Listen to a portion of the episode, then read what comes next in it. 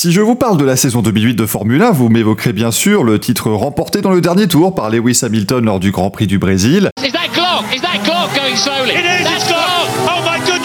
Le Crashgate des Renault à Singapour en 2008 qui a ensuite mené à l'arrêt au calamiteux de Felipe Massa et sa Ferrari, ou peut-être encore l'abandon de ce même Felipe Massa lors du Grand Prix de Hongrie alors qu'il menait à trois tours de l'arrivée. Mais je suis prêt à vous parier que personne ou presque ne se souvient de la victoire de Felipe Massa lors du Grand Prix de Belgique sur le circuit de Spa-Francorchamps. C'est donc de cela qu'on va parler aujourd'hui, la victoire de Massa passée complètement inaperçue et vous comprendrez dans ce podcast pourquoi.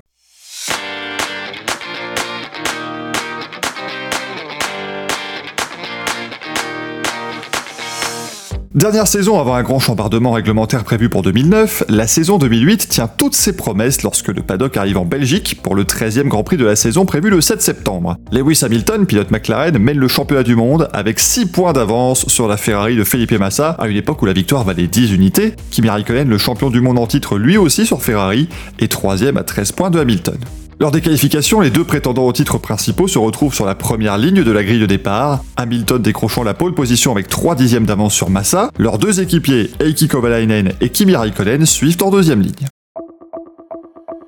Le jour de la course, une fois n'est pas coutume, il pleut sur Spa-Francorchamps. Les averses se calment toutefois avant le départ, mais la piste est encore assez humide. Tous les pilotes optent tout de même pour un train de gomme pour piste sèche, Nelson Piquet étant le seul à chausser des pneus durs sur sa Renault, tous les autres partant en tendre. Comme attendu, le départ est difficile pour tous les acteurs, soumis à beaucoup de patinage malgré des gommes rainurées et donc plus adaptées à ces conditions que les pneus slick d'aujourd'hui. Hamilton s'extrait de l'épingle de la source en tête devant Massa, mais très vite c'est Raikkonen qui va prendre la deuxième position en dépassant son équipier au sommet de la montée de La course va alors se résumer en un mano à mano entre Hamilton et Raikkonen qui a gagné les trois derniers grands prix disputés à Spa-Francorchamps. Profitant de son meilleur rythme en gomme tendre, le champion du monde en titre va s'emparer des commandes de la course jusqu'au moment d'entamer les trois derniers tours de piste.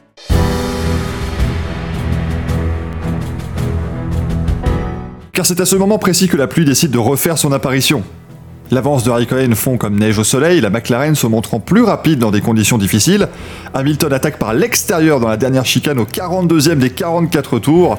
Le Britannique va alors court-circuiter la deuxième partie de la chicane. Il ressort devant le Finlandais, mais il le laisse immédiatement repasser.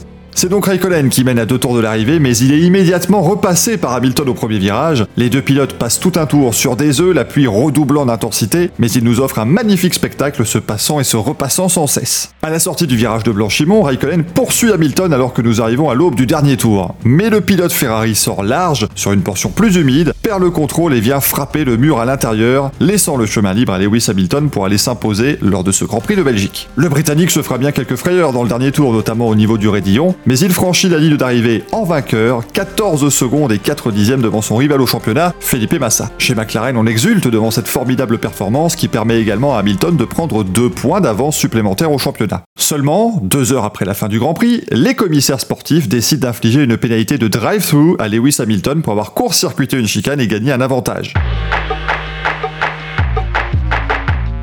Comme le le règlement, la pénalité a alors été transformée en pénalité de 25 secondes, rajoutée sur le temps du pilote, permettant ainsi à Felipe Massa de remporter le Grand Prix de Belgique 2008 devant Nick Heidfeld sur sa BMW Sauber et Lewis Hamilton. Alors que les images étaient claires et montraient Lewis Hamilton laissant repasser Kimi Raikkonen, les commissaires ont estimé que le Britannique n'aurait jamais été en position de pouvoir directement attaquer le Finlandais à la première épingle s'il n'avait pas coupé justement la chicane précédente. C'est ainsi qu'ils ont décidé de donner une pénalité, directement contestée par McLaren qui a donc décidé de faire appel. Les résultat restait donc provisoire jusqu'au 22 septembre. Entre les deux, le Grand Prix d'Italie à Monza était l'occasion pour bon nombre de pilotes actuels ou retraités de donner leur avis sur l'incident. Si Arnaud Trulli, pilote Toyota, et Sébastien Bourdet, de l'écurie Toro Rosso, étaient plutôt en faveur d'une pénalité, quoique possiblement moins forte, l'ancien triple champion du monde Niki Lauda était lui totalement furieux vis-à-vis des commissaires qui ont pris cette décision. C'est incroyable que le meilleur pilote de la course de dimanche ne fasse aucune erreur et ne reparte qu'avec 6 points, a-t-il déclaré avant de poursuivre. C'est le pire jugement de l'histoire de la Formule c'est absolument inacceptable que trois commissaires puissent influencer l'issue du championnat comme cela.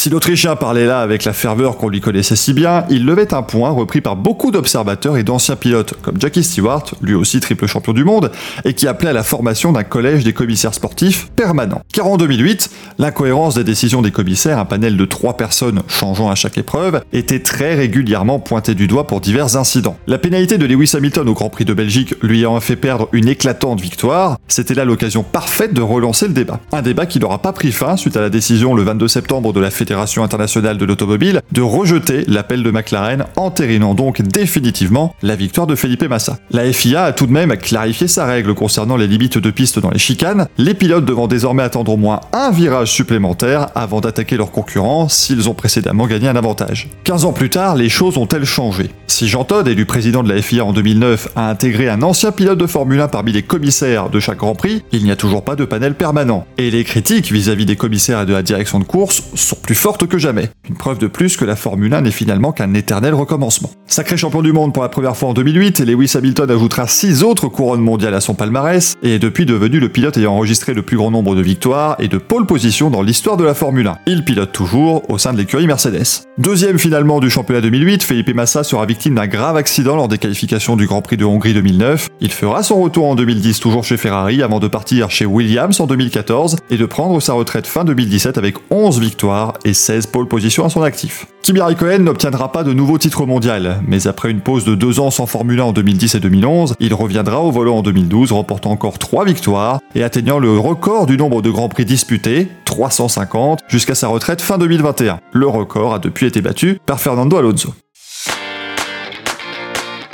Voilà pour cet épisode revenant sur une partie en tout cas du Grand Prix de Belgique 2008. On pourrait faire d'ailleurs un deuxième épisode sur d'autres choses qui se sont passées dans cette course. Si cet épisode vous a plu, n'hésitez pas à vous abonner sur votre plateforme de podcast favorite et évidemment donner également une bonne note. On se retrouve très vite pour une nouvelle course de légende.